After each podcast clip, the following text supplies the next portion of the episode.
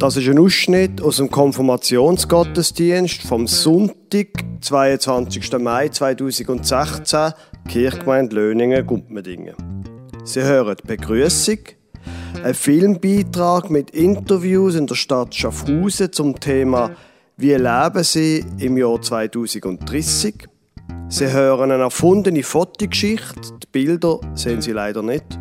Und dann hören Sie die Predigt vom Pfarrer Lukas Huber.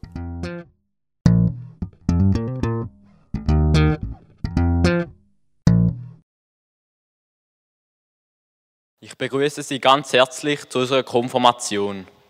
Das Thema, Sie haben es ja gesehen, Future. Du, Mathis, was stellst du dir eigentlich unter Future vor? Ja, also ich denke schon Ferrari. Ja, also jetzt, nein, also ernsthaft. Okay, den halt Bugatti. Nein, Mathis, es geht jetzt nicht um Autos, einfach Future. Ah, jetzt weiß ich was. Äh, Privatjet. Ja, Mathis, träum weiter. 2030. Also in 2030, das ist eine lange Zeit. Dort sind dann Kinder schon gross, darum bin ich immer noch auf unserem Landwirtschaftsbetrieb, aber zwischendurch monateweise in anderen Ländern. Und dort suche ich dann den Austausch mit Leuten, die auch in der Landwirtschaft arbeiten und mal schauen, wo die so stehen und was man voneinander lernen kann. Stell mir vor, ich bin dann pensioniert und da irgendwie mal so ein bisschen die Füße hochlagern und ein bisschen nicht mehr viel. Okay, also wenn Sie nicht mehr reisen oder irgendwas? Doch, zwischen die sicher. Okay. Ein bisschen reisen und ein bisschen Hobby pflegen Okay. und Großmutterpflichten erfüllen. Ja, ich würde sagen, ich würde sicher mal Großmutter werden, meine Enkel hüten, also nicht mehr arbeiten, noch ein bisschen Gartenarbeit und ja, so diverse Sachen, die ich jetzt nicht keine Zeit habe. Beruflich, denke ich so im Büro. Und ich glaube schon, dass ich Kinder habe. Ich will Kinder, eine grosse Familie. Also ich sehe mich, dass ich beruflich 80% arbeiten würde, wenn ich zwei oder drei Kinder habe. Denn ich würde gerne reisen mit der Familie. Ich würde gerne der Welt zeigen halt ein ein spannendes Leben machen. Also ich würde sicher nicht auf dem Wert arbeiten, dann sollte ich eigentlich pensioniert sein und äh, hoffe, es gibt dann noch einen Nachwelt. Äh, ja, ein bisschen ruhiger als jetzt, wenn wir unterwegs. Irgendwie reisen oder so. Ja, wenn es finanziell drin liegt und gesundheitlich, aber nein, gesundheitlich liegt das schon drin. Aber es ist immer ein bisschen finanzielle Sache. Es ist paar Fältchen mehr als heute. Aber ich glaube ja, immer noch sonst eigentlich gleich. Ja, gesund und munter. Und, und ja, Kind, ich habe zwei Kinder, die sind natürlich dann auch 14 Jahre älter. Und ja, dass man einfach, oder vielleicht schon bald Enkelkind haben, oder ja, freue mich auf jeden Fall drauf. Ich sehe in der Zukunft sehe ich, äh, äh, wie vielleicht, dass ich mal irgendetwas, etwa eine Reise machen oder so. Äh, aber äh, im Prinzip kann man ja das so einfach nicht sagen. Weil man weiß nicht, wie es einem gesundheitlich geht oder was da passiert auf dieser Welt. Äh, ja. Jetzt interessiert uns aber nicht nur die Zukunft der Menschen, sondern auch die Zukunft der Kirche. Für das haben wir uns eine kleine Geschichte ausgedacht, die wir Ihnen jetzt präsentieren. Es war einmal eine Schulklasse. Früher haben sie sich super verstanden und haben sich fast jeden Tag getroffen. Mit der Zeit aber haben sie sich aus den Augen verloren und haben nur noch Kontakt über ihre Handys gehabt. Und die haben schon eine riesige Entwicklung durchgemacht. Auch das Landschaftsbild war nicht mehr wie früher. Alle Häuser sind durch super schlaue Wohnhäuser ersetzt worden, wo man nichts mehr müssen alleine machen sondern alles ist automatisch gemacht worden. Aber die Bevormundung von der Automatik, die ist den Kollegen langsam zu viel geworden. Sie haben sich verabredet und haben beschlossen, sich in der Kille zu treffen. Die Kille ist nämlich ein einziges Gebäude, weit und breit gsi, wo noch gleich ausgesehen hat wie vor 30 Jahren. So haben sich alle getroffen und haben angefangen zu plaudern. Und so ist es später und später und immer später geworden. Und weil es ihnen so gut gefallen hat, haben sie beschlossen, sich in den Kirchen niederzulassen. So ist die Zeit verstrichen und Kollegen sind glücklich und zufrieden. Aber es hat sich ein neues Unheil angebahnt. Am Tag haben Kollegen ein Plakat gefunden. Jetzt wird die Kille abgerissen. Daraufhin hat die Gruppe Kriegsrat gehalten. Und sie haben beschlossen, dass sie es abreißen unbedingt verhindern müssen. Sie sind auf die gloriose Idee gekommen, einen Protestmarsch durchs Dorf zu machen und die Bevölkerung zum Widerstand aufzurufen. Unterwegs haben sie zu ihrem Erstaunen eine beträchtliche Menge Verbündete gefunden. Am Tag, wo der Abriss hätte anfangen sollen, haben sich alle und Chile aufgestellt und sie haben so einen Schutzfall gebildet. So haben sie die Baumaschine können aufhalten und haben die Kille gerettet. Es ist einfach eindrücklich, was für eine Bedeutung so ein als Gebäude kann haben und man sollte nie die Macht unterschätzen, wo Menschen überkommen, wenn sie sich zusammenschliessen. Liebe Gemeinde, das ist ein gutes Thema, wo hier die Konfirmandinnen und Konfirmanden ausgewählt haben. Und ich habe einiges gelernt, zum Beispiel, dass Future der Name von einem Rapper ist. Heute geht es allerdings nicht um Rapper, sondern um Zukunft. Wie wird eigentlich die Zukunft aussehen? Eine gute Frage. Sie kennen vielleicht das geflügelte Wort. Prognosen sind schwierig, vor allem wenn sie Zukunft betreffen. Was wird das schon nur bringen, die Zukunft? Da gibt es ja ganz unterschiedliche Vorstellungen über das, was die Zukunft bringt. Ein paar davon haben wir schon gehört.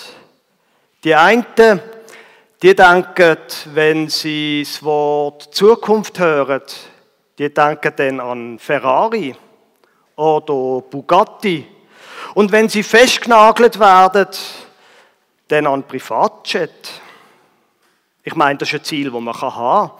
Und es gibt Menschen, die tatsächlich in einem Privatjet umfliegen.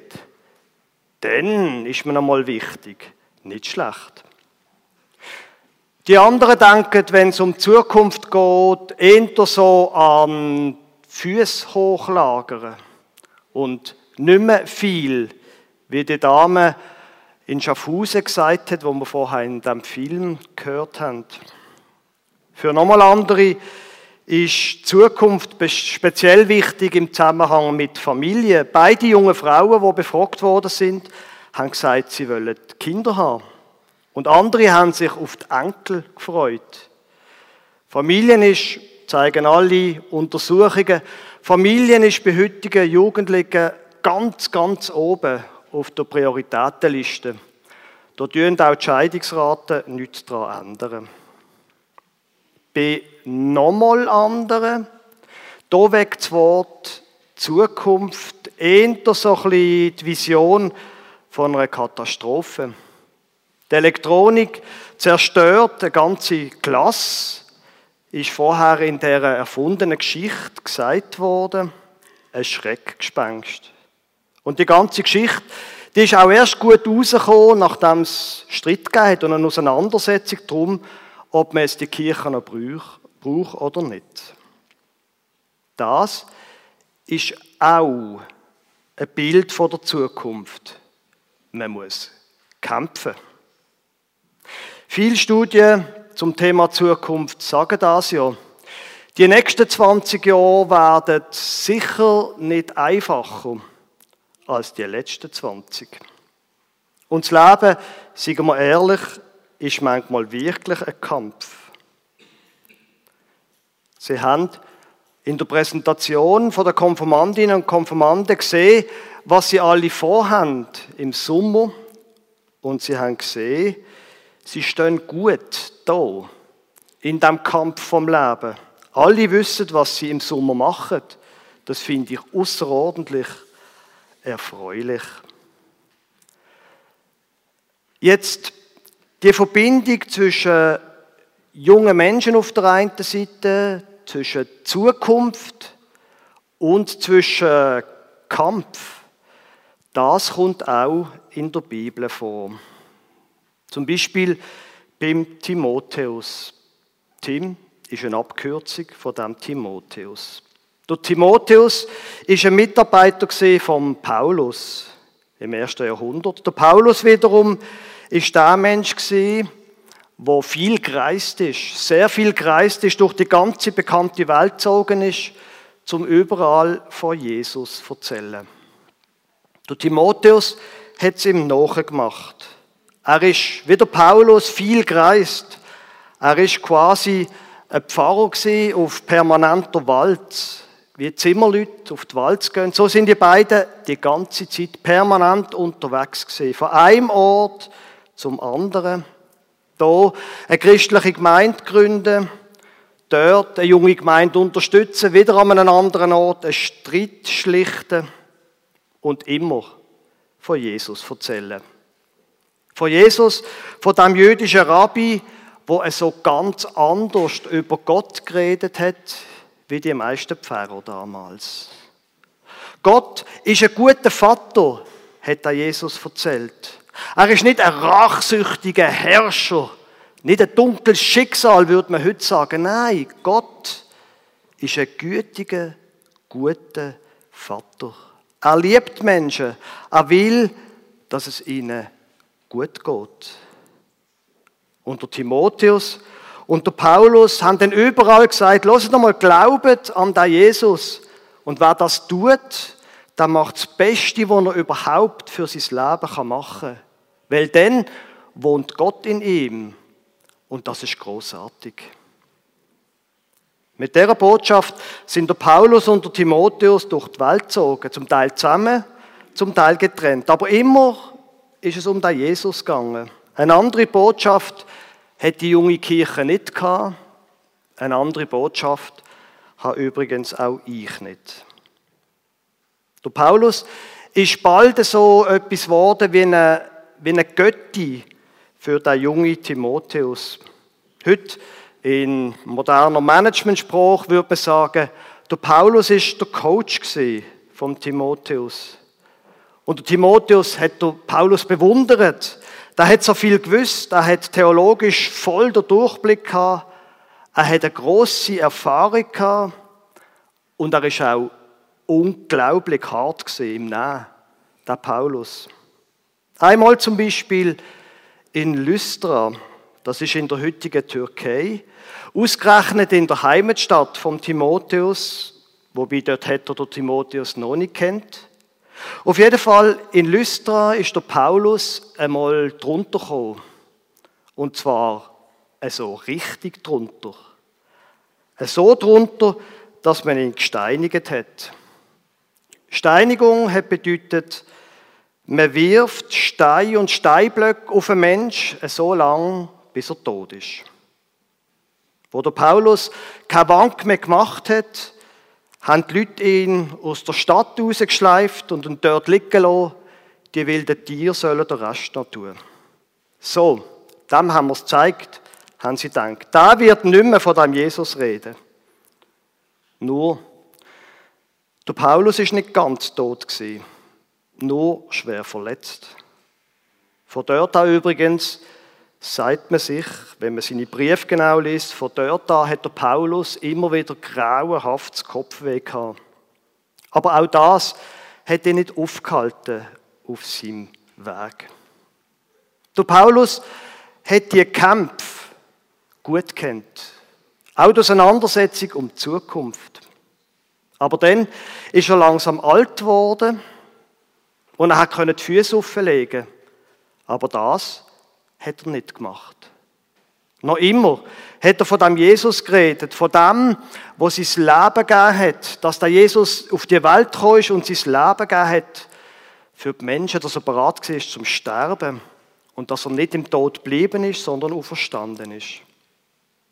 Er hat weiter von Jesus geredet, hat dann aber gleichzeitig auch gemerkt, Zukunft, die liegt darin, dass die Jungen langsam die Fackeln weitertragen. Wo der Timotheus dann wieder einmal ganz weit weg war, nämlich in Ephesus immer noch auf dieser Reise im Namen von dem Jesus, wo der Paulus in Mazedonien war, also ungefähr 1000 Kilometer voneinander weg, da hat der Paulus im Timotheus einen Brief geschrieben. Und in dem Brief, da schreibt er Folgendes. Kämpfe den guten Kampf, der zu einem Leben im Glauben gehört, und ergreife das ewige Leben, zu dem Gott dich berufen hat und für das du vor vielen Zeugen das gute Bekenntnis abgelegt hast. Liebe Konformandinnen und Konformanden, mit diesem Vers sind wir zu der Pointe von eurer Konfpredigt gekommen. Wer euch sagt, das Leben sei ein Spaziergang, der liegt euch an. Das sagt nicht die Wahrheit. Das Leben ist voll von Herausforderungen. Und gleich, es lohnt sich, das Leben, wenn man fürs Gute kämpft. Und ich als Pfarrer, ich kann nur das Gleiche sagen, wie der Paulus im Timotheus sagt. Glaubet an den Gott von der Bibel, der euch das Leben gegeben hat. Glaubet an den Jesus, der auf die Welt gekommen ist, um bei euch zu sein und euch zu erlösen. Und loset auf den Heiligen Geist, die innere Stimme von Gott, wo euch leiten in den grossen Entscheidungen von eurem Leben. Packet das Leben vom Glauben und packet überhaupt das Leben. Ihr habt euch entschieden, dass ihr euch konformieren lasst. Ihr bekommt ein Sagen mit auf den Weg ins Leben raus. Geht mutig voran. Gott hat euch zum Leben berufen. Und ganz viele Menschen sind in die Kirche gekommen, um mit euch mitfeiern. So wie das im Paulus, wie das der Paulus im Timotheus schreibt. All die Leute hier, die wollen nichts anderes, als dass es euch gut geht. Ob es denn im Leben einmal einen Privatchat gibt, weiß ich nicht. Ich bin nicht einmal sicher, ob das so wünschenswert ist. Aber ich bin sicher, wenn ihr das wollt, Gott begleitet euch. Bleibt dran an den grossen Fragen vom Leben, bleibt dran an den grossen Fragen vom Glauben, dann kommt es gut. Und ihr wisst ja, das Gebäude hier, die Kirche und auch die Kirchgemeinde, die stehen dafür, dass es nur gemeinsam geht. Das mit dem Leben und mit dem Glauben. Und es stimmt, wie die Geschichte, die erfundene Geschichte vorher geendet hat. Es ist eindrücklich, was für eine Bedeutung so ein altes Gebäude kann haben. Und man sollte nie die Macht unterschätzen, die Menschen haben, wenn sie sich zusammenschließen. Amen.